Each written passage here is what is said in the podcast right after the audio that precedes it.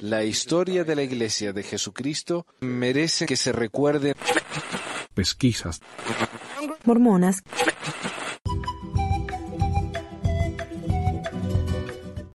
Hola a todos, bienvenidos al episodio 381 de Pesquisas Mormonas. Hoy es el domingo 25 de febrero de 2024. Mi nombre es Manuel y este programa está siendo pregrabado, así que no estoy aquí haciendo el programa en vivo, pero probablemente voy a estar aquí leyendo los comentarios eh, para ver qué está pasando acá, ¿no?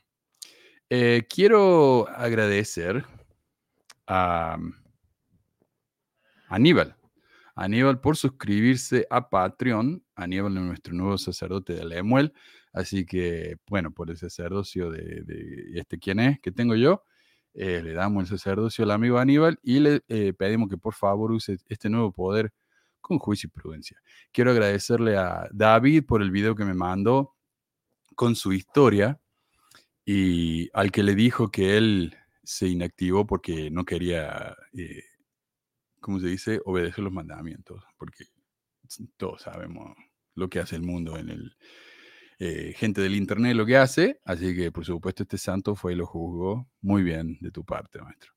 Bueno, Estoy siendo irónico, por supuesto. Ahora le quiero agradecer a él porque me está ayudando también a preparar un futuro programa sobre el diezmo.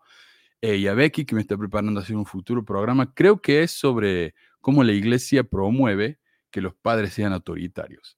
Ahora, si a usted le gustaría ayudarme a hacer un programa en el futuro, eh, por favor contáctenme y organizamos algo. Realmente me ayudaría muchísimo porque preparar los programas es la parte que más me cuesta. Eh, y sería bueno tener una mano tal vez frecuente para hacer este tipo de cosas, sería buenísimo. Y por supuesto, si quieren, si me ayudan con eso, vienen al programa y lo presentan conmigo, por supuesto. Eh, otra cosa, eh, me escribieron esta semana contándome una historia de abuso horrible dentro de la iglesia por parte de un esposo que abusó de, esta mujer a golpe, por supuesto, abuso físico y también de, otros temas, pero muy delicados. Eh, y me dio la idea de organizar un grupo, tal vez de WhatsApp, eh, que es más privado, para personas que quisieran hablar de este tipo de cosas. Sería una especie de grupo de apoyo. Yo no estaría ahí. Esto sería para ustedes, para que hablen entre ustedes y se ayuden. Eh, ya tenemos al menos dos personas que quieren participar, así que si les interesa, avísenme y yo los, eh, los pongo en contacto con el, con el resto de las de las mujeres que quieren hacer esto, ¿no? Estaría, me parece que sería un gran recurso para ellas, para que puedan ayudarse entre sí. Eh, bueno, eh, hoy vamos a hablar acerca de la segunda unción, lo que mi amiga Gilmar habría llamado eh, la doctrina más loca o más absurda del mormonismo. A ver cómo lo llamo él. si no han leído su blog, ella hace muchos años que no lo hace, pero eh, se llama Libre de Fe. Y, pucha, acá se los muestra, a ver. Acá lo tiene. Mm. Pucha, no me deja. Ahí va, libre de fe, manipulada.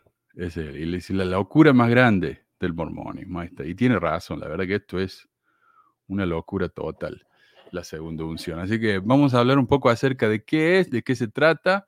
Vamos a ver qué dicen los mormones acerca de esto y luego vamos a hablar de, la historia de la segunda unción, porque no es, como diríamos allá en las tierras mías, moco de pavo. A ver. Y, este, como digo, tiene varias partes este ensayo, pero tiene tres referencias principales el artículo sobre la segunda unción en el sitio apologista mormonr.org, que es uno de esos sitios de, la More Good Foundation, igual que, ¿cómo se llama? Central de las Escrituras y Más Fe y todo eso, ¿no? A todo eso les paga la iglesia, a, a More Good, la More Good le paga a esta gente para que llene el Internet con temas mormones. Uh, qué chiquito que me hice, a ver. No me gustó. Bueno, ahí va. Así lo puedo agrandar un poco más. Perdón, perdón, perdón. Esta es una operación casera, como sabrán. estará, ahí va. Y me voy a dar vuelta. Así estoy mirando el. Perdón. Así estoy mirando el documento. Ahí va. Bueno. Em, entonces, el artículo de mormonr.org, eh, la experiencia de Tom Phillips y de Hans Matson. Eh, uno es un presidente de destaca inglés y el otro es un, una autoridad, una 70 autoridad de área ex, por supuesto, de, de Suecia, me parece que y de un ensayo publicado en el periódico académico Dialogue. La referencia, como siempre, están en las notas del podcast, si lo escuchan al podcast en cualquier medio, y en nuestro sitio, pesmore.com. Me preguntan generalmente dónde encuentro esto, ahí está todo. Habría usado alguna referencia de la iglesia, pero no hay absolutamente nada fuera de la advertencia en el manual, acá le voy a mostrar. Este es el manual de la iglesia de doctrinas del, doctrinas del Evangelio, Sí, Doctrina del Evangelio, capítulo 19. Y esta advertencia no está en español, lo que me hace pensar a mí que la iglesia ni se preocupa por nosotros porque nadie en el mundo español sabe lo que es la segunda unción. Pensar en ello. Eh, pero bueno, en, la, en el manual en inglés da la siguiente advertencia, perdón, advertencia. Precaución, tenga cuidado al discutir la doctrina de tener asegurado nuestro llamamiento y elección asegurado el llamamiento y la elección. Vamos a hablar más de eso, pero básicamente se refiere al hecho de que la segunda unción te garantiza el cielo. Vos recibís la segunda unción, te va al cielo casi sin importar lo que hagas. Ciertas acciones eh, te pueden eh, limitar la segunda unción, digamos, te la elimina, pero no te vas a ir al reino celestial o el reino terrestre, te vas a ir al infierno. Esta es la única gente, la gente con la segunda unción, es la única gente que puede irse al infierno mormón, básicamente. Y esto es lo que me decía mi líder de, hombres jóvenes a mí, que eh, las tinieblas de afuera no son para cualquiera. Uno, uno no tiene solamente que tener fe, uno tiene que saber. Y la única persona que realmente sabe, me decía él, es el profeta. Pero ¿por qué el profeta es una de las pocas personas que saben? porque el profeta recibió su segunda unción. Esa es básicamente la condición. Entonces, todas las personas que recibieron su segunda unción están fritas, papá. ¿ah? Así que mejor nosotros que no tenemos, no tenemos ni esperanza de esto. Bueno, precaución. Tenga cuidado al discutir la doctrina de tener asegurado nuestro llamamiento y elección. Evite la especulación.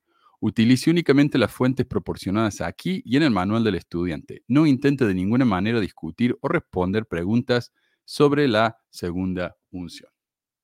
Entonces, ¿por qué compara la segunda unción? Lo, vincula la segunda unción con la doctrina de tener asegurado nuestro llamamiento y la acción, porque la segunda unción es eso, te asegura el cielo, como ya. Pero ¿por qué tiene la iglesia tanto miedo de hablar de este tema? En serio, si ustedes van al sitio de la iglesia, al menos en español, y ponen segunda unción, les va a aparecer cero, cero referencia a segunda unción. En inglés le van a aparecer cinco. Dos que son a este mismo manual y tres que son al sitio de ah, Joseph Smith Papers, los documentos de Joseph Smith, en el que hablan de esto en el contexto histórico. Así que de versión moderna no hay nada.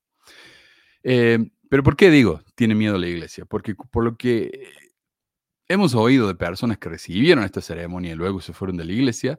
Al recibirla, como dije, se les garantiza la exaltación. Es decir, si uno tiene la suerte de recibir su segunda unción, recibe lo que se llama la elección segura y nos vamos al cielo directamente.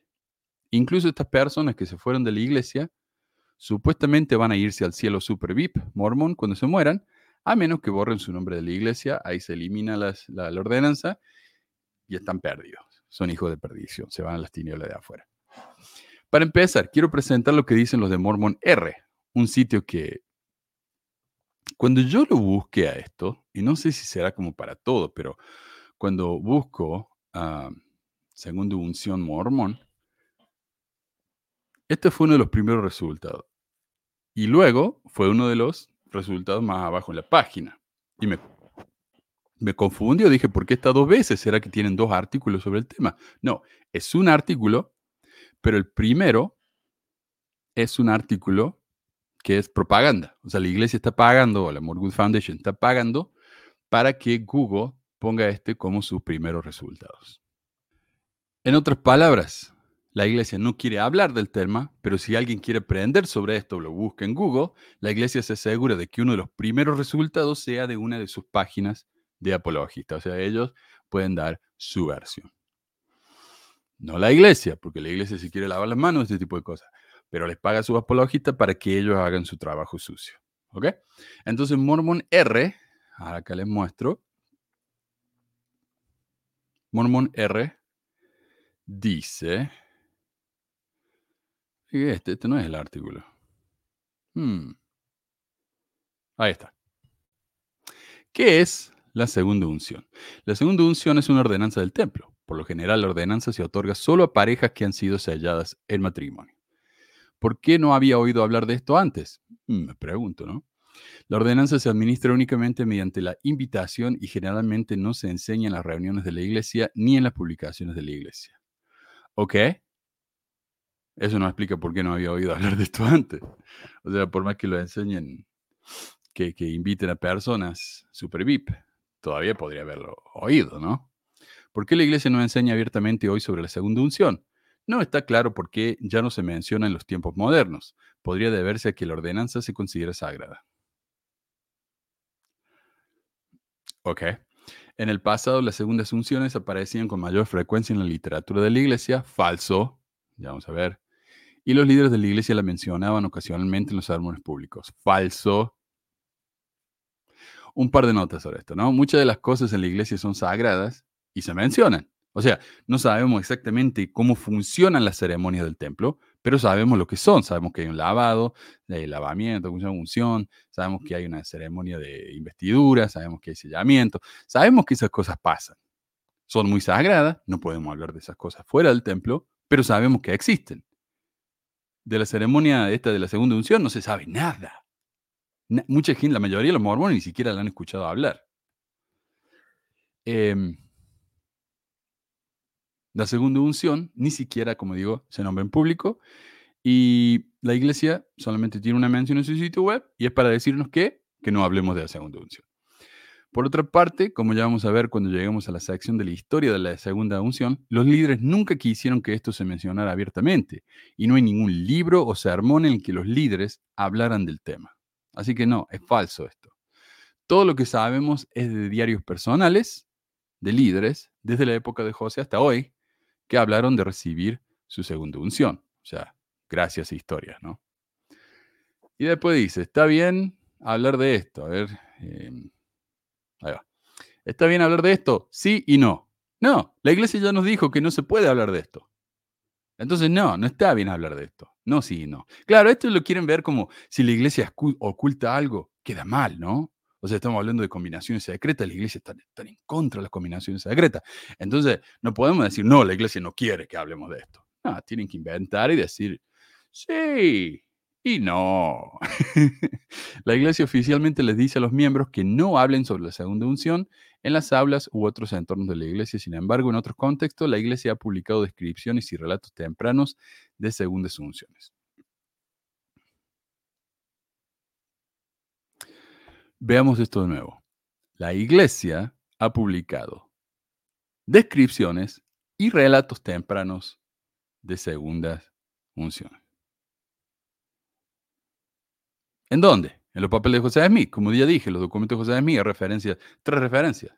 Y creo que las tres referencias capaz que llevan al mismo sitio, porque como pasó con, con este, que hay dos referencias al mismo artículo, probablemente lo mismo. Pero eso es todo lo que hay. Pero claro, entonces si ustedes no escucharon hablar de esto, es culpa suya, no es de la iglesia. La iglesia está hablando de esto, la iglesia lo ha publicado. No, no es verdad.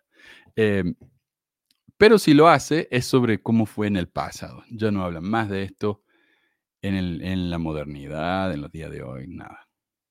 Em, mira, cuando, cuando Mormon R da una referencia a las supuestas publicaciones que ha hecho la iglesia de esto, Mormon R solo puede mencionar lo siguiente, y acá está, acá se lo muestro.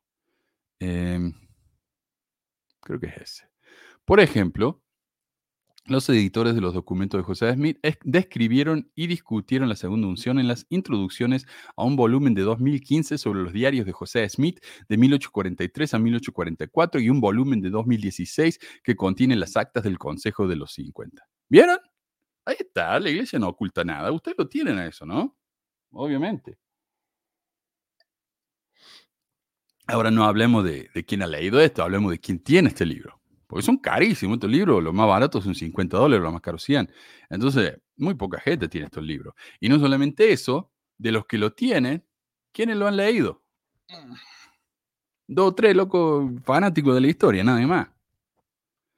Eh, y en español, obviamente esto lo venden en, eh, en el centro de distribución ahí al lado del templo, ¿no? Así todos ustedes lo pueden comprar y leerlo. Es estúpido. Bueno, la iglesia no oculta nada. Y dice, eh, déjame mostrar acá. Los historiadores, santos de los últimos días, también han escrito sobre la segunda unción. Algunos han catalogado y publicado registros desde el periodo de Nabú en adelante sobre ordenanza. Ok, ¿qué nos está diciendo acá? Historiadores, santos de los últimos días, han escrito sobre la segunda unción y lo han catalogado. Ok, ¿quiénes son estos eh, historiadores? Cuando uno busca la referencia de esto, y ahí está, nos da dos ejemplos. Uno es una tesis, una tesis para su maestría de 1982 de un tal Andrew F. Yatt. ¿Dónde mierda van a encontrar esa tesis? No se puede, no se puede encontrar. Las tesis universitarias no son públicas a menos que el autor decida publicarla en un libro. De otro modo, no se consiguen estas tesis. Y segundo, dice mm, un artículo en el periódico Dialogue. Periódico Dialogue, acá está. Berger, que es el hombre, el autor que vamos a leer hoy, y le dicen que es un autor mormón. Y este es justamente el artículo que vamos a leer hoy. Eh, y ya vamos a ver cómo trata la iglesia a este santo de los últimos días. Le tiran con todo, ¿no? Lo odian. Así que bueno, esa es la referencia de ellos. Está bien. Mm, hay descripciones de cómo, oh, perdón, acá está. ¿Hay descripciones de cómo se dio o se da la ordenanza? Sí, lo, eh, dicen ellos. El registro del templo de Nabu da descripciones tempranas de la ordenanza, pero como sabemos, todo en la iglesia cambia. Si uno lee la descripción temprana de, ¿cómo se llama? De, oh carajo, de la ceremonia del templo, la investidura, es completamente diferente. el, lavado, el lavado y, la unción eran diferentes. El lavado en el templo de Salt Lake se hacía en tinas, en bañaderas. Por eso tiene el templo de Salt Lake, tenía tinas. Eh, a ver. Acá les muestro. Wikipedia, mira, acá está. Em, tina en el templo de Salt Lake. ¿Para qué se usaba esto? Para hacer los lavados. Y ahí estaba la sillita del, obrero del templo. Nah, sí, entonces, ¿de qué me sirve a mí un artículo de cómo se hacía al principio? También un artículo de cómo se hace hoy. Eh, los recuerdos escritos de quienes recibieron la, la, ordenanza también resumen lo que se dijo y se hizo y por qué pensaron que era importante. O sea, en otras palabras, no. Hay descripciones, pero no por parte de la iglesia, sino de registros que son virtualmente imposibles de encontrar. Y si uno realmente quiere saber lo que pasa ahí, tiene que leer descripciones de ex mormones que recibieron su segunda unción y luego se retiraron. Eh, y ya que estamos, hablemos de Tom Phillips, un expresidente de, de esta de Inglaterra que escribió su historia. Y la tenemos acá, a ver. Ahí está cargando en cualquier momento. oh, caramba. Bueno, a ver. Tom Phillips. Mormón. No, no morón, mormón. Eh. Sí, le di una entrevista a Mormon Stories de como de 45 horas, como le gustan hacer a ellos. Eh, pero aquí está. Mormon Think. para, para ponerle leña a la fuego de lo que dicen que yo saco todo de, Mormon Think. Pero bueno, ¿qué quiere? Él escribió su historia en Mormon Think, es la única fuente que hay. Em, y dice Tom Phillips, en abril de 2002, ¿está por acá? Sí, en abril de 2002, el elder Harold G. Hillam que era eh, del primer quórum de los 70, dice, como presidente del área Europa Oeste, me llamó a su oficina. Dijo que nos extendía a mí y a mi esposa, ella no estaba presente, en nombre del presidente Hinckley, una invitación para recibir una bendición especial en el templo de Preston, Inglaterra. O sea, presidente Hinckley directamente lo recomiendo a este hombre. Me preguntó si había oído hablar de la segunda unción, a lo que, unción, a lo que respondí que no. Más tarde le dije que había oído hablar de ello, pero quedé tan aturdido por su invitación que mi mente se quedó en blanco respecto al asunto. ¿Qué?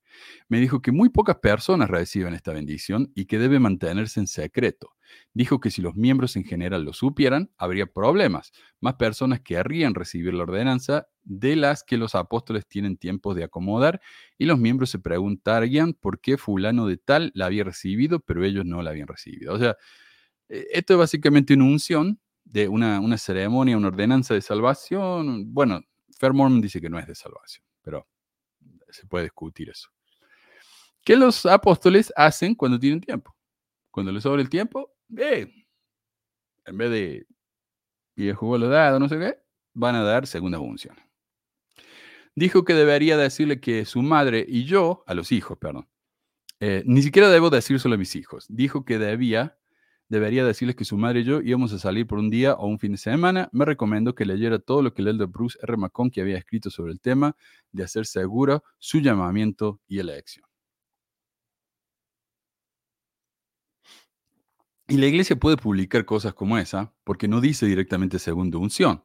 Entonces, cuando uno busca, por ejemplo, el llamamiento y elección seguro, en inglés al menos, no estoy seguro en español, eh, se encuentran varias cosas, ¿no? Especialmente de, de McConkie, como dice acá. Eh, y esto viene del capítulo 51 del Manual de Doctrina y Convenio, aunque ellos tratan de cambiarle la interpretación a lo que realmente significa. Y dice, el elder Bruce R. McConkie del Quórum de los Doce Apóstoles explicó, haced firme vuestra vocación y elección. Ah, ¿sabe qué? Ya que estamos, se lo voy a mostrar. Eh, Creo que es este. Y está en, está en español. A ver, ¿dónde está? Hacer firme. Ahí está. El elder Bruce R. McConkie. Oh, no, no se lo estoy mostrando, perdón. El elder Bruce R. McConkie del Quórum de los Doce explicó: hacer firme vuestra vocación y elección es ser sellados para vida eterna es tener la garantía incondicional, de nuevo, incondicional de la exaltación en el cielo más alto del mundo celestial. Eh, entonces, está bien claro lo que dice ahí McConkie. Esto es incondicional. ¿Ok? Ah, es tener la garantía incondicional, es recibir la seguridad de la condición divina, es en efecto, la condición divina. Ok, ¿qué significa eso? Vamos a ser dioses. Vamos a recibir la condición divina. Es en efecto tener adelantado el día del juicio de forma que se asegure la herencia de toda gloria y el honor del reino del Padre antes del día en que los fieles realmente entren en la presencia divina para sentarse con Cristo en su trono, aun como Él está sentado. Ok, ¿cuándo van a recibir su, exaltación, su, su salvación? Antes de morir. El mismo capítulo del, del uh, Doctrina y Convenio este enseña que José Smith enseñó lo mismo. ¿Ok? Uh, y, pero trata de explicarnos esto, que en realidad esto significa que si somos buenos y nos portamos bien y somos obedientes, pagamos el diezmo y todo eso, nos vamos a ir al cielo, o sea, tenemos el cielo ganado. Pero McConkie no dice eso. Él está hablando de un sellamiento. Y en la iglesia sellamiento es una expresión muy específica que se requiere a ceremonias que se hacen en el templo. Ok. A esto Phillips agrega. Vamos a mostrar acá la historia de Phillips.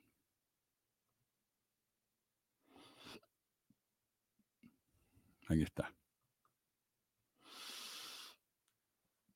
Básicamente, el Elder McConkie escribió que durante la primera investidura, desde la primera unción, eh, recibe ciertas bendiciones para convertirte en rey y sacerdote, reina y sacerdotisa del Dios Altísimo.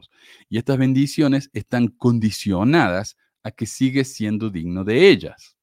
Con la segunda unción, las condiciones se eliminan porque ya has demostrado tu fidelidad y tu derecho a las bendiciones. Por lo tanto, estás sellado incondicionalmente al grado más alto del reino celestial, como dijo McConkie, el apóstol de la iglesia y a quien cita el sitio de la iglesia, el Elder McConkie dijo que es incondicional.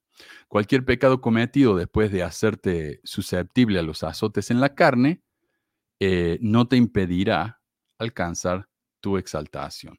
El único pecado imperdonable es negar al Espíritu o en algunos pasajes el derramamiento de sangre inocente. Vamos a hablar más de esto cuando hablemos de la historia. Phillips continúa. Íbamos a estar en el templo de Preston, eh, Inglaterra, el domingo 19 de mayo de 2002, donde el elder M. Russell Ballard, del Quórum de los Doce Apóstoles, realizaría la ordenanza. Deberíamos tener nuestras recomendaciones para el templo y nuestras túnicas del templo, etcétera, con nosotros. Eh, ahora, el templo no abre los domingos, lo cual tiene sentido que estas ceremonias se hagan ese día, ya que tiene que ser algo, como digo, súper privado. Hans Matson, un 70 autoridad de área, como ya dije, también recibió la segunda unción y él verifica la historia de Phillips en su libro Truth Seeking, el cual está escrito en tercera persona, porque como dice Matson, consideramos que nuestro relato colectivo es un ejemplo de cómo una religión controladora puede moldear una vida, una mente y lo difícil y costoso que es ser libre. Entonces, cuando habla en tercera persona, él está escribiendo sobre sí mismo. Durante su primer año como 70, Ah, ese también lo tengo. A ver. Eh, este es del libro, este. Truth Seeker. O Truth Seeking. Ahí está. Em, durante su primer año como 70 de área, Hans fue invitado a asistir a una reunión fuera de horario el domingo por la tarde en el Templo Mormón de Frankfurt, Alemania. La reunión se produjo con la inusual petición de que no hablara con nadie sobre la invitación. Hans sabía que había otras ceremonias en el templo que aún no había experimentado, a pesar de todos sus años de, dedicado liderazgo y servicio en la iglesia, pero tenía poca idea de qué eran esas ceremonias adicionales o cómo se veían. Había oído vagos rumores sobre estas reuniones privadas y sabía que lo que se esperaba era negar cualquier conocimiento de ello. Dicho esto, sí sabía que las ceremonias estaban limitadas a un círculo interno de miembros de élite de élite y que la participación era muy exclusiva.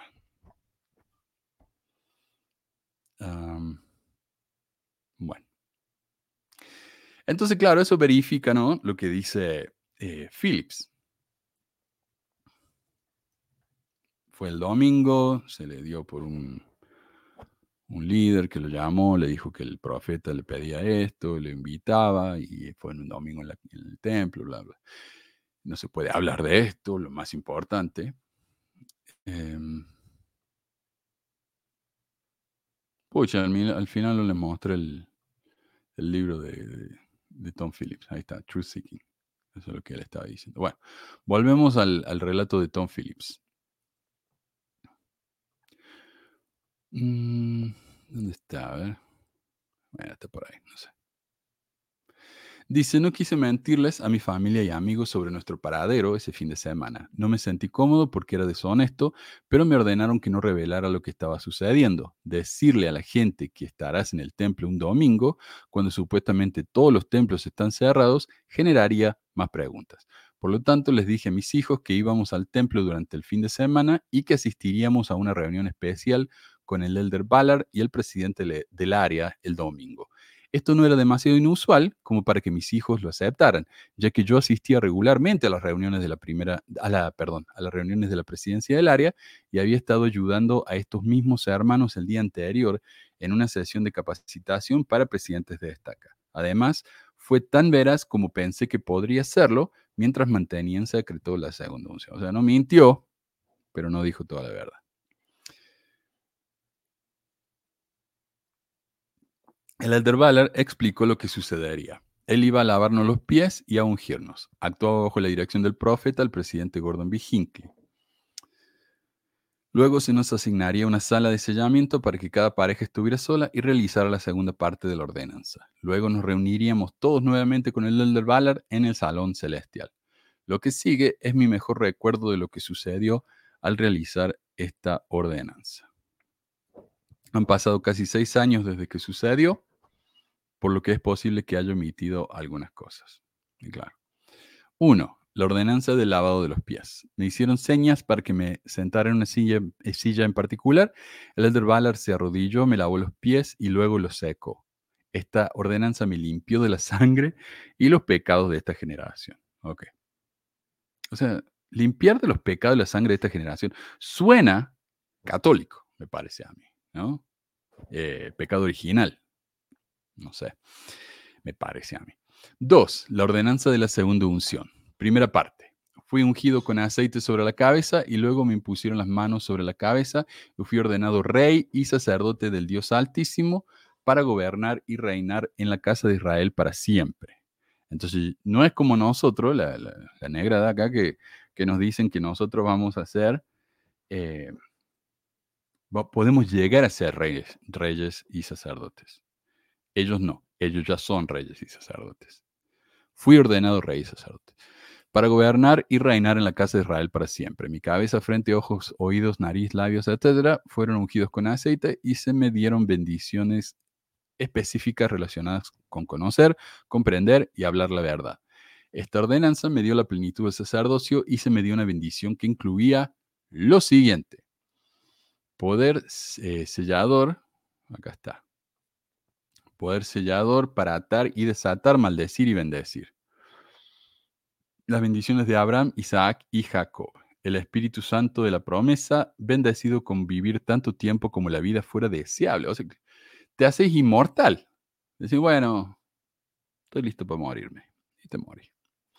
Bendecido con alcanzar la divinidad, o sea, llegar a ser Dios, se concede el poder de ser miembro de una divinidad, sellado para vida eterna, eh, poder para que se abran los cielos. No entiendo cuál sería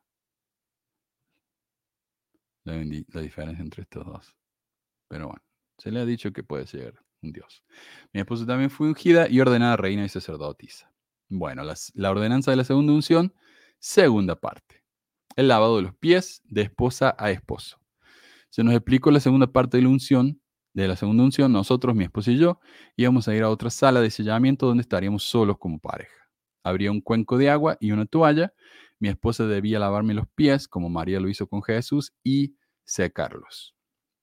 Luego pondría sus manos sobre mi cabeza y pronunciaría una bendición sobre mí, según lo dictara el Espíritu. Esta fue una experiencia muy conmovedora y personal para nosotros como pareja y ambos terminamos llorando de alegría. Y sería especial, ¿no? Que la, que la esposa te dé una bendición, porque no se ve esto, no es, no es normal. Entonces, sería muy conmovedor que le dieran esa oportunidad. Sería realmente diferente. El Elder Bala resumió lo que había sucedido y preguntó si había alguna pregunta, ya que solo podían responderse en ese momento y en ese lugar. Claro, donde más miércoles va a hablar acerca de la segunda unción, cuando probablemente nadie que conozcas tiene la segunda unción. ¿Quién miércoles tiene esto? Además que no se puede hablar, así que por más que tu vecino tenga la segunda unción, no lo vas a saber. Bueno, el Elder Ballard también le dio la, segunda unción a Hans Matson. Acá está. Y dice, Ballard explicó brevemente que la ceremonia en la que participaría, acá está, se, conocía como la segunda unción o el llamamiento y la elección segura. Matson confirma la descripción de Phillips y en la parte de las bendiciones clarifica que se le dio el poder de abrir ¿Qué significa cuando se dice que se le dio el poder de abrir la ventana de los cielos? Dice lo que significa que nada se interpondría en el camino de lo que buscaban. Mm, ahí está. Para él, entonces, bueno, recibir la bendición esta y la ventana de los cielos, yo pensé que sería bendición económica, como dice el diezmo, ¿no? Abriré la bendición de los cielos, la ventana de los cielos hasta que sobreabunde. Pero no, acá significa que nada se interpondrá en el camino de lo que uno busca. Y esto suena también como a, a tarot, no sé, están leyendo las cartas. Además, a los hombres se les prometió que cada uno podría convertirse en un dios. Habían recibido una promesa segura de que efectivamente se convertirían en dioses. Matson también expande en algunos puntos claves. Una de las principales directivas de Valar fue que nadie compartiera que había recibido la segunda unción. Dijo que los miembros no iniciados ni, ni siquiera deberían saber que la ordenanza existe. Si alguien pregunta, nieguen tener conocimiento alguno, dijo Valar. En contraste con la ceremonia del templo que Hans había experimentado cuando era joven, la cual fue aterradora y extraña, esta ordenanza de la segunda unción le pareció transformadora. Ahora había sido oficialmente aprobado ante Dios. Bien, ¿ah? volvamos a, Phillips. ¿Qué dice acá? Dice... Ok. Resulta que se le hace un pedido bastante raro a Phillips, luego de que se le da la segunda unción. Dice, poco tiempo después de esta experiencia que me cambió la vida, el Elder Hillam me pidió que nominara a dos parejas que conocía para recibir esta ordenanza. Tomé muy en serio este cargo y le pregunté al Elder Hillam qué cualidades debería considerar. Él respondió, encuentra a otro tú, personas maduras que hayan sido probadas y puestas a prueba, pero que se hayan mantenido absolutamente comprometidas y dedicadas a la iglesia. Esta fue una respuesta halagadora. Claro, te están diciendo, alguien como vos, flaco, alguien que sea lo, más grande que hay. Oh, gracias, maestro. Anteriormente había asumido que si alguien aseguraba su llamamiento y elección, era recibiendo una visita personal de Jesucristo. Él nos conoce y Él es juez perfecto. Ahora estaba en una posición de nominar a otros para algo tan sagrado, más oneroso que nominar a obispos, patriarcas, consejeros de presidencia de estaca, etc. Claro. Ahora un miembro cualquiera tiene la oportunidad de hacer que alguien se salve, que se vaya al cielo automáticamente. ¡Qué poder, ah! Yo recuerdo que en una conversación con Gilmar, eh, él me dijo que esta era, eh, era la parte que más le había molestado de todo este relato. Un miembro cualquiera puede recomendar a alguien para asegurar su salvación. Raro, ¿no? Uno pensaría que sería, como dice acá Phillips, eh, una revelación directa de Dios al profeta. O tal vez eh, se te parece Jesús y te dice, ¿sabes qué, pibe? Te salvo, porque eso es lo más grande que hay. Bueno, pero no, son los presidentes de estaca los que tienen el poder de asegurarle salvación a alguien. Bueno, no sé presidente de estaca, porque en estos casos fueron llamados directamente al profeta.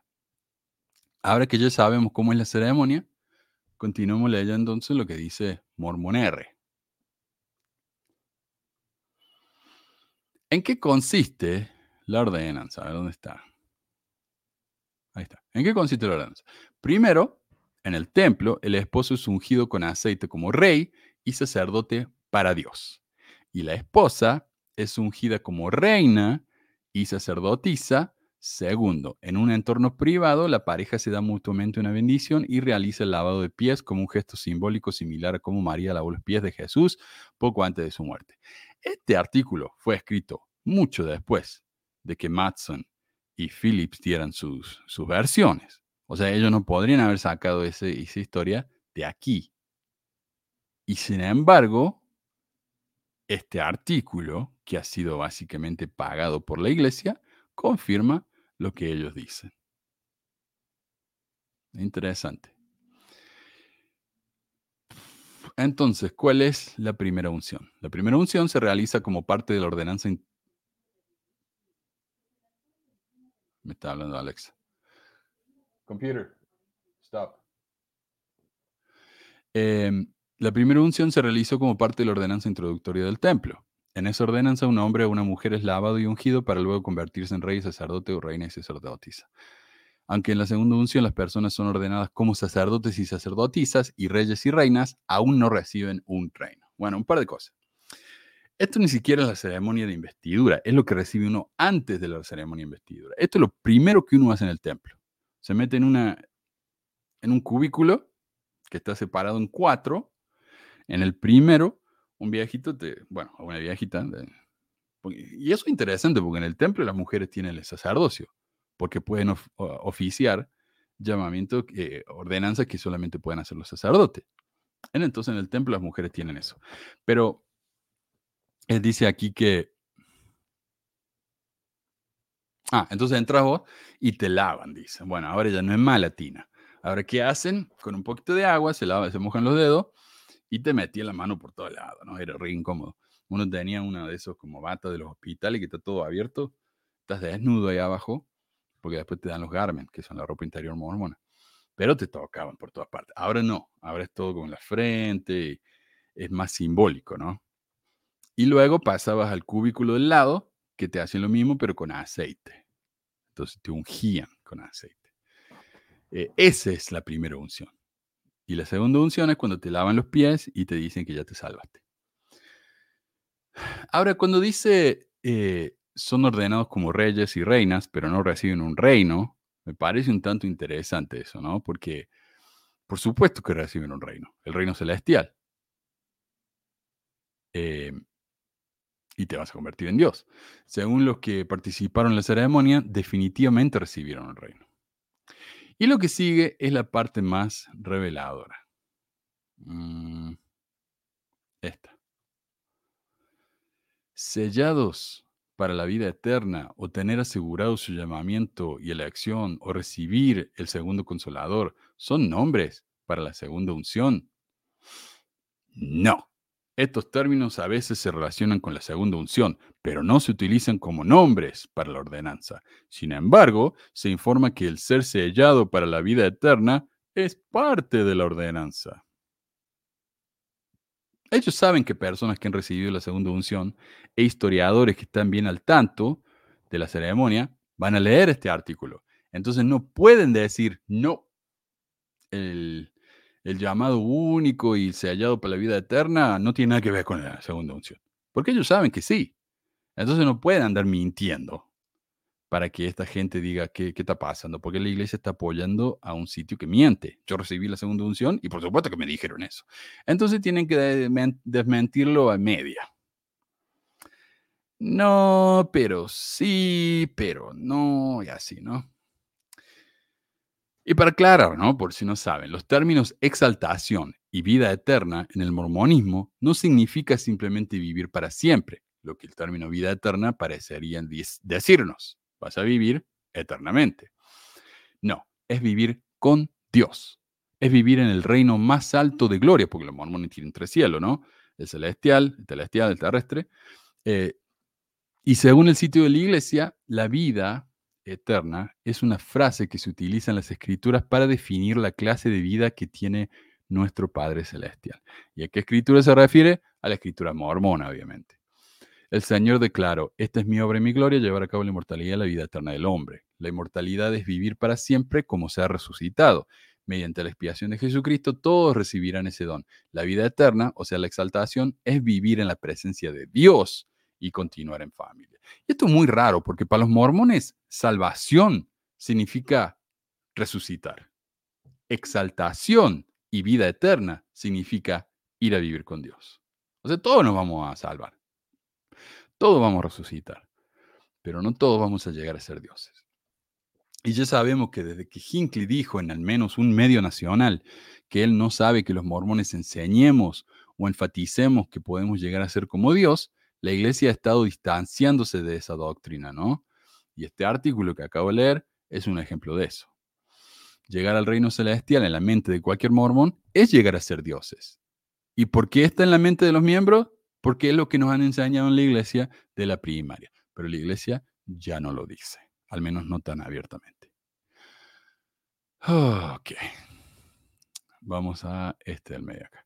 Mormon R agrega, estar sellado para la vida eterna, tener asegurado su llamamiento y elección y recibir la palabra de profecía más segura, se refiere a diferentes tipos de garantías condicionales de que se tendrá la vida eterna. Pero, ¿por qué dice condicionales? McConkie dijo que no eran condicionales. McConkie es un apóstol de la iglesia y él dijo que eran incondicionales. Está diciendo condicionales porque queda mal decir, bueno, ciertos miembros en la iglesia se van a salvar sí o sí. Ustedes no, porque son muy riffraff, pero el resto sí. Queda mal, ¿no? Queda mal. Y, sabemos que los miembros que reciben la primera unción son los líderes destaca para arriba. ¿Y quiénes son estas personas? De plata. Cuando he visto un presidente de destaca pobre, o sea, debe haber en alguna área donde no hay nadie más. Pero esas no son las personas que reciben la, segunda unción. Mm. Entonces, lo que hace Mormon R es inferir, hacernos pensar, que solo los que se portan bien por el resto de su vida van a recibir el cielo, incluso los que reciben la segunda unción. Pero si esta es la regla general, ¿para qué hacerles esta promesa a los que reciben esta ordenanza? ¿Para qué darles una ordenanza aparte? Si lo que están haciendo en esa ordenanza no es nada diferente a lo que ya han estado haciendo antes. Entonces esto tiene que ser falso. Tiene que haber algo más en esta ordenanza. Y no nos lo están diciendo. A propósito. Em, todos los que reciben la segunda unción van a llegar a ser dioses, como vamos a ver en la parte de la historia de la ceremonia, a menos que nieguen el espíritu o maten a alguien. Derramen sangre inocente, dice. Pueden derramar sangre no inocente. El mismo artículo tiene que admitir que Orson Pratt dijo que quienes reciben la segunda unción tienen el cielo garantizado. Ellos lo tienen que decir. Acá está. Ahora, ¿de dónde sacó Orson Pratt eso? Orson Pratt era uno de los apóstoles más tempranos de la iglesia, uno de los principales autores de la iglesia. Los primeros libros que se publicaron en la iglesia eran de Pratt, fuera el libro de Mormón.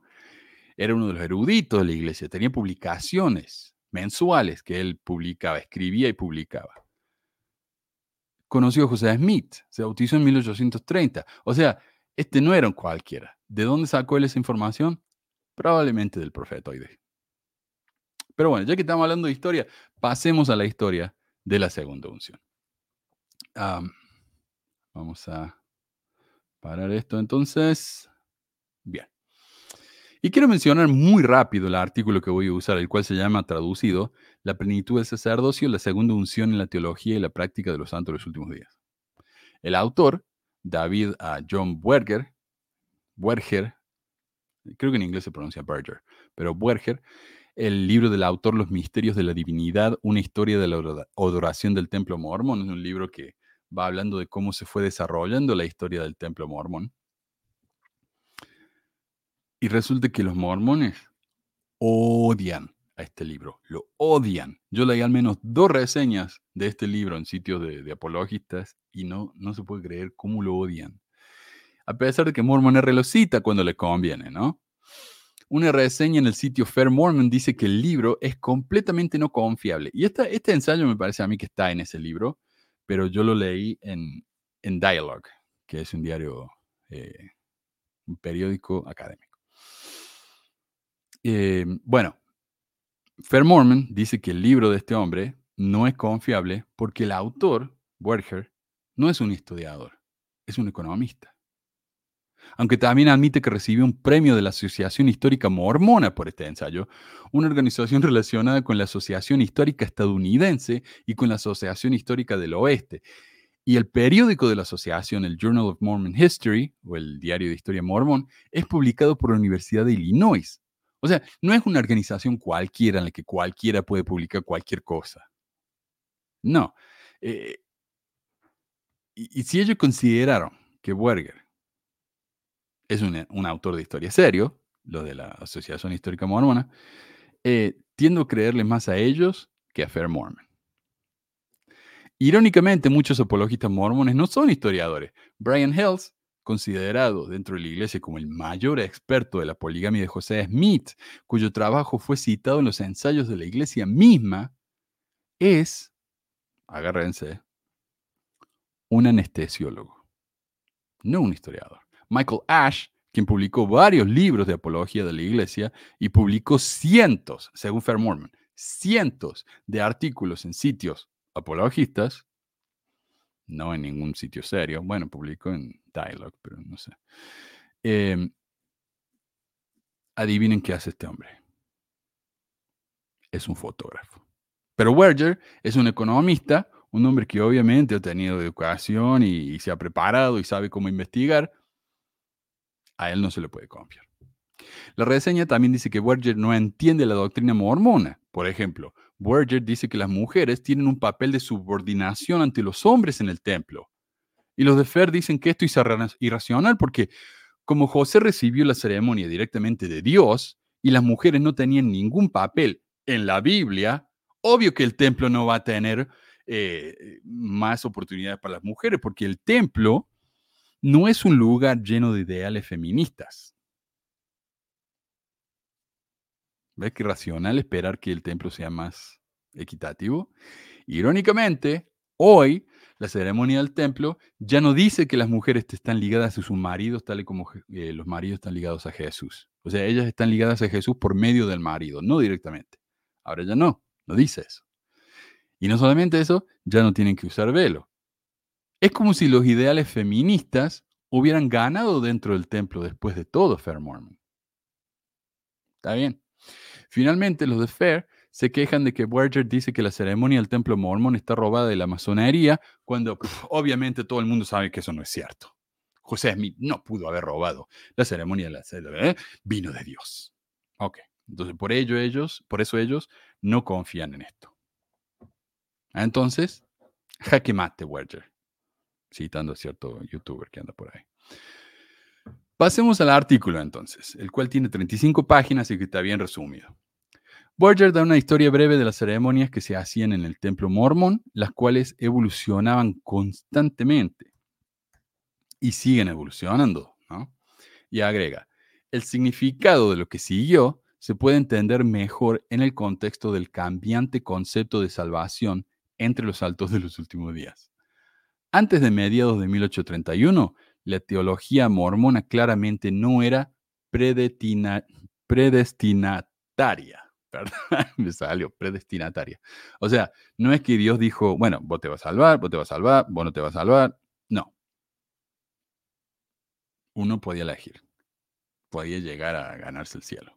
El libro de Mormon, por ejemplo, no contiene ninguna mención de términos como llamado y elección, elegido, destinado o predestinado con respecto a la vida futura, el juicio o la salvación de la humanidad. Pero el libro de Abraham, creo que es, o de Moisés, Mm, dice que ciertas personas, José Smith da a entender que es él, pero dice que eh, los profetas antiguos de, la época del Antiguo Testamento fueron elegidos antes de nacer. Eso nos dice la escritura mormona. Entonces ella va cambiando y se convierte en predestinatarianismo. no sé. El uso exclusivo de la frase llamado y elección en Doctrina y Convenios se produjo en una revelación de junio de 1831, que de manera similar evitó implicaciones escatológicas, dice. Em, llamado y elección, seguro, claro. Sin embargo, en algún momento, entonces, claro, e, escatológico significa fin de los tiempos. Entonces, esta escritura no habla del fin de los tiempos, eh, pero más tarde, en noviembre de 1831, la teología de la salvación sud cambió. Un acontecimiento precipitante, dice, pareció ser la concesión del sumo sacerdote, el, del sacerdocio, el 3 de junio de 1831 a los élderes de la iglesia. Y esto fue un cambio que hoy no lo entendemos porque pensamos que siempre fue así. Pero el sumo sacerdocio, cuando apareció en la iglesia dos años luego de que fue fundada, o un año y medio, eh, movió la tierra. Por ejemplo, uno de los testigos del libro de Mormón, David Whitmer, dijo que la introducción del sumo sacerdocio era un evento que consideró una desafortunada aberración de las fuentes bíblicas y dijo que todo esto se originó en la mente de Sidney Rigdon. Testigo del libro de Mormón, nunca negó el testimonio del libro Mormón. Para él el sumo sacerdocio era una aberración.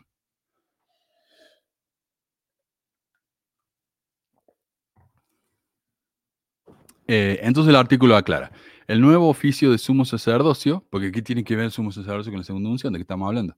Bueno, el nuevo oficio de sumo sacerdote rápidamente llegó a ser considerado diferente y mayor que el de presbítero y elder, porque un sumo sacerdote podía sellar, es decir, realizar ordenanzas terrenales que eran ratificadas en el cielo. Yo te sello a vos, con tu esposa, o tu esposo, con tus hijos, aquí en la tierra, ese sellamiento va a durar por la eternidad. A menos que te portes mal y tu esposa se vaya al cielo y vos no, entonces ahí la cagaste. Pero si te va al cielo, están sellados para siempre. Porque si alguien no se sella en la iglesia mormona y van todos al cielo, no pueden estar juntos. De hecho, estar sellados es una condición para irse al cielo. Puedes ser la persona más buena del mundo, más caritativa, más obediente, pero si no te sellaste, la cagaste. Berger entonces cita referencias de la Biblia a la palabra sellar y explica que nunca en la Biblia tiene el significado que se le da en el mormonismo. Elaman, por ejemplo, dice, he aquí te doy el poder de que cuanto sellaras en la tierra sea sellado en los cielos, lo cual es una referencia a Mateo 16, 19 que dice, y a ti te daré las llaves del reino de los cielos, y todo lo que atares en la tierra será atado en los cielos. Y lo que es atar en la tierra será desatado en los cielos. Sellar y atar son dos cosas diferentes. No es lo mismo. Pero este es uno de los nuevos neologismos inventados por José Smith junto con la idea de los nuevos sacerdocios y la ceremonia del templo. Todo invento. Bueno, algunas las robó, pero las adaptó y dijo, esto es escritura, esto es revelación. En noviembre de, en noviembre de 1831, estos diversos conceptos se transformaron en un ritual del sacerdocio que permitía a los sumos sacerdotes ordenar sellar a las personas para la vida eterna. Entonces, claro, estos sellamientos empezaron a hacer en noviembre de 1831, luego de que se dio el sacerdocio de, uh, sumo sacerdocio. Una nueva ordenanza tuvo origen en la Escuela de los Profetas de 1833, en la que el presidente de la iglesia lavaría los pies de los participantes y, y pasarían la Santa Cena. Entonces, para explicar, eh, la Escuela de los Profetas era una, era una reunión, como una clase de la, de la iglesia, en la que solo iban ciertos líderes cercanos a José, su grupo más cercano. Ellos asistían a estas reuniones en lo que sería el segundo piso de lo que se llamaba la tienda de troncos. Era la tiendita que tenía José para vender sus cosas, pero arriba tenía un, salón donde hacían reuniones. Ese, ese, salón fue usado para hacer los primeros sellamientos, eh, y, las cosas que se hacían que se hacen ahora en el templo, antes se hacían en el segundo piso de la tiendita de, troncos. Y esta era una de esas cosas, ¿verdad? Mm, entonces, lavaba los pies, pasaban la Santa Cena. El artículo clarifica que José indicó que además de estar limpios de la sangre de esta generación, los participantes en el lavatorio de los pies fueron sellados para vida eterna. Ahora, sellar es diferente que atar. Vos podés atar y podés atar. Cuando vos sellas algo, es difícil de sellarlo. No sé. Eh, es una unión diferente. Entonces acá empezamos a tener esa expresión, sellados para vida eterna, o tener la elección y llamados garantizados. La elección es garantizada. Tu llamado, tu llamamiento, está garantizado. ¿Llamamiento y elección de qué? Para irte al cielo, flaco, para ser un Dios aunque esta expresión en particular empezó a ser usada unos años más tarde, dice el artículo. En Nabú, el profeta José continuó ampliando los conceptos mormones de salvación, o sea, agregando, agregando. En un sermón de junio de 1839, definió el principio de asegurar su llamado y elección como un principio que permitía a un miembro de la iglesia, después de una vida de devoción y servicio, ser sellado a la exaltación. Entonces, cuando el profeta te dice, estás sellado la vida eterna, te salvaste, te vas al cielo, ese es tu lugar. Vos y la vida eterna son uno, están sellados. Hmm. Y esto dice, está claramente basado en 2 Pedro 1, 10 al 11, que dice, por tanto, hermanos, procurad hacer firme vuestra vocación y elección, porque si, si hacéis estas cosas, no caeréis jamás. No es lo mismo, ¿no? No es lo mismo. Y continúa el artículo. En enero de 1841, más de dos años después de que los mormones abandonaran Kirlan y su templo, José anunció otra revelación. En ella, el Señor preguntó, ¿cómo me serán aceptables vuestros lavados si no los hacéis en una casa que habéis construido en mi nombre? Claro, porque no se pueden hacer estas cosas en cualquier lugar. No se pueden hacen la tiendita del, de tronco, tiene que ser un... Oh, perdón, me dio lipo. en un templo. Por lo tanto, se informó a los santos ungidos que sus ordenanzas de Kirtland eran precursoras de otras ordenanzas que se revelarían después de que se completara un templo en Nabu. Sin embargo, como antes, estas ordenanzas fueron reveladas de antemano por el profeta a un grupo selecto de líderes de la iglesia y sus esposas, el quórum de los ungidos o Santa Orden. Como digo, no cualquiera pertenecía a este grupo selecto del profetoide. Estos eran el quórum de los ungidos. Y esto no era solamente hombres, eran hombres y mujeres, sus esposas. Esta acción resultó providencial ya que José fue asesinado mucho antes de la dedicación del templo. Entonces, él no esperó hasta que se dedicara al templo para hablar de esto, lo hizo antes y estuvo bueno porque después se murió. La evolución subsiguiente de otras doctrinas también es interesante. Esta parte, no sé, esta parte me resultaron muy interesante en este artículo cambios, cambios en la iglesia, porque claro, nos dicen que esto de la iglesia es eterna, el evangelio es eterno, no cambia. Venga, esto cambia constantemente. Otras facetas relevantes del pensamiento mormón también habían madurado cuando Brigham Young dijo que la plenitud del evangelio todavía no se había revelado. ¿Escucharon eso? Brigham Young dijo que la plenitud del evangelio todavía no se había revelado. No es que José Smith el profeta de esta dispensación porque reveló todo y restauró todo. No. Brigham dijo que no. En particular, un refinamiento en la, en la visión de los santos los últimos días sobre la vida eterna. Antes de recibir la visión de los tres de, grados de gloria en febrero de 1832, los mormones, incluyendo a José Smith, entendían la vida eterna en el mismo sentido que otros protestantes. Está el cielo, el infierno y nada más. Incluso después de febrero de 1832 y posiblemente tan tarde como 1843, el profeta aparentemente todavía concebía la vida eterna como morar en la presencia de Elohim para siempre. No fue hasta mayo de 1843 que José enseñó que el reino celestial aparentemente tenía grados. Porque claro, tenemos tres reinos, celestial, celestial, terrenal, pero el celestial en sí tiene grados. No todo lo que van al reino celestial van a ser dioses. Hay un grado más bajo y hay un grado más alto. ¿Quién está en el más alto? Los que se casan eh, dentro de la poligamia. Esos son los únicos que pueden llegar a ser dioses, los polígamos. Ok, cuando José dijo a finales de agosto que el sacerdote patriarcal era el más grande jamás experimentado en esta iglesia, estaba muy consciente de que la plenitud del sacerdocio de Melquisedec aún no había sido conferida mediante una ordenanza superior. Entonces, tenemos el sacerdocio, tenemos el sacerdocio de Melquisedec. Está, pero es como una bolsa. La bolsa está medio vacía. Hay que seguir llenándola. ¿Y cómo la llenamos? Con esta ordenanza llamada la segunda unción. Una vez que tenemos la segunda unción, la bolsita está llena. Hasta 1843 las mujeres habían estado excluidas de esta ordenanza.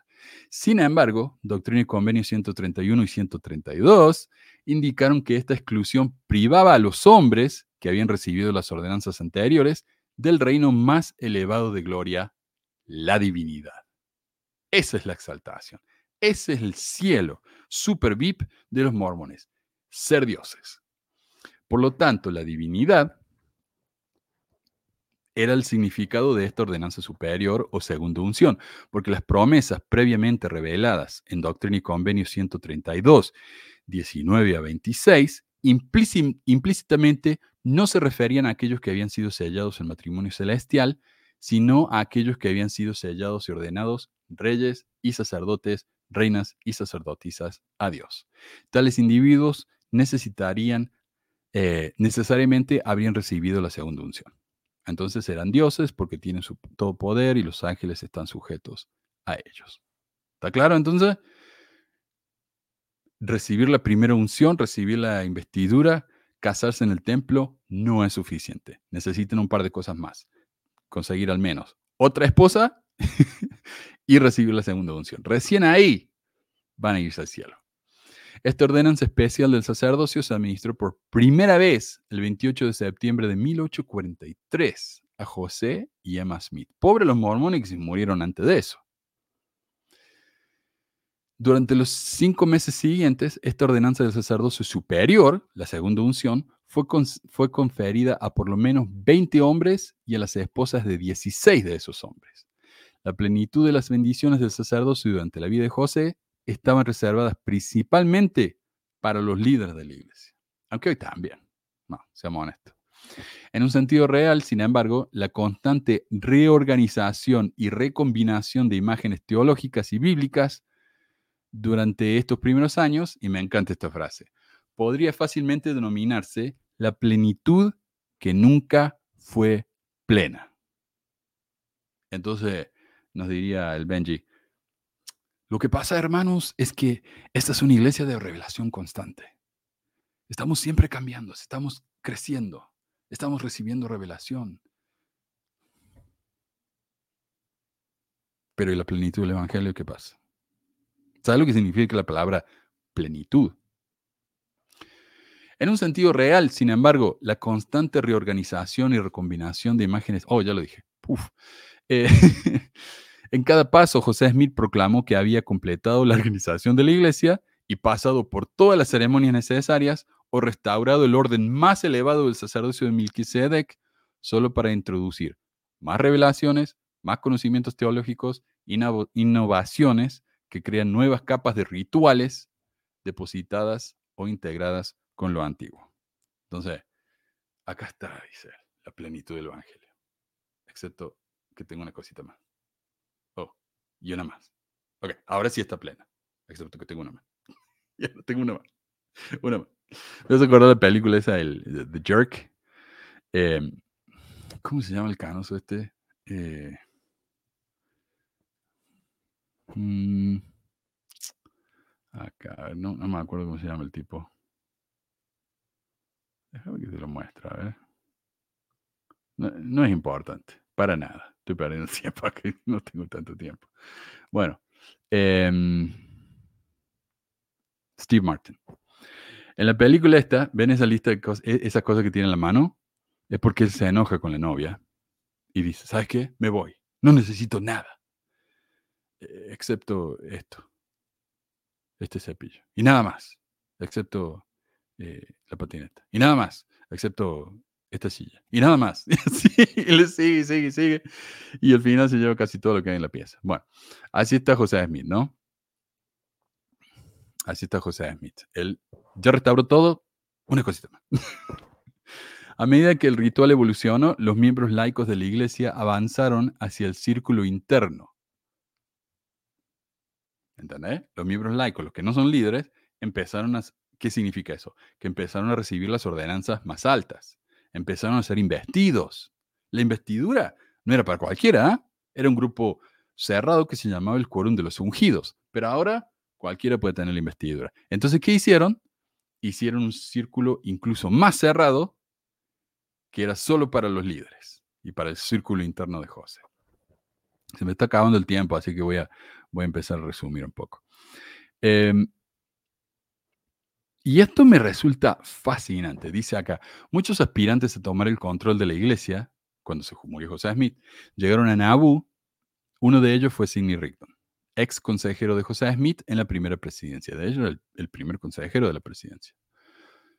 Aunque Rigdon había recibido su investidura el 11 de mayo de 1844, no había recibido su segunda unción. De hecho, ninguno de los principales contendientes de Brigham Young y el Consejo de los Doce, Sidney Rigdon, William Smith, que era el hermano de José, James Jesse Strang, Lyman White y más tarde José Smith III, habían recibido esta ordenanza superior, ninguno de ellos. Después de que fracasara el intento de Rigdon de convertirse en guardián de la iglesia en agosto de 1844, trató de socavar la autoridad del quórum de los doce administrando su propia ceremonia de lavamiento. Se dio a, sí mismo la ceremonia y ungió a un grupo de disidentes.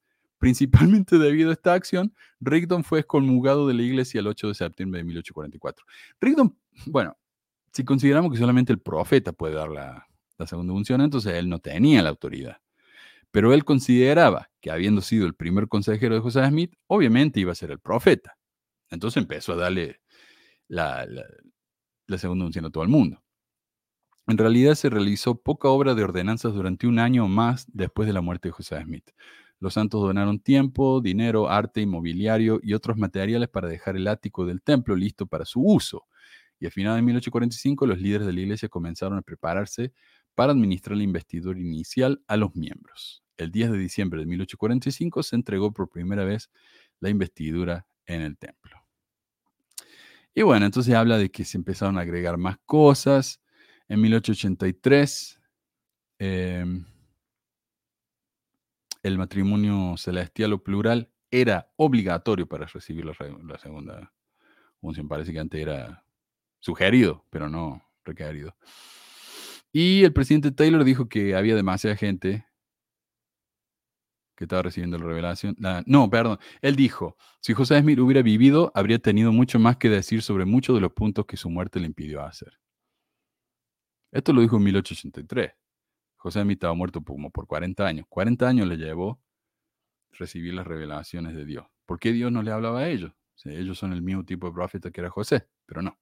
Tardó décadas. Estaban, no estaban en sintonía, tenían que ajustarse un poco, ¿no? Y la ordenanza a veces tenía más popularidad, a veces menos.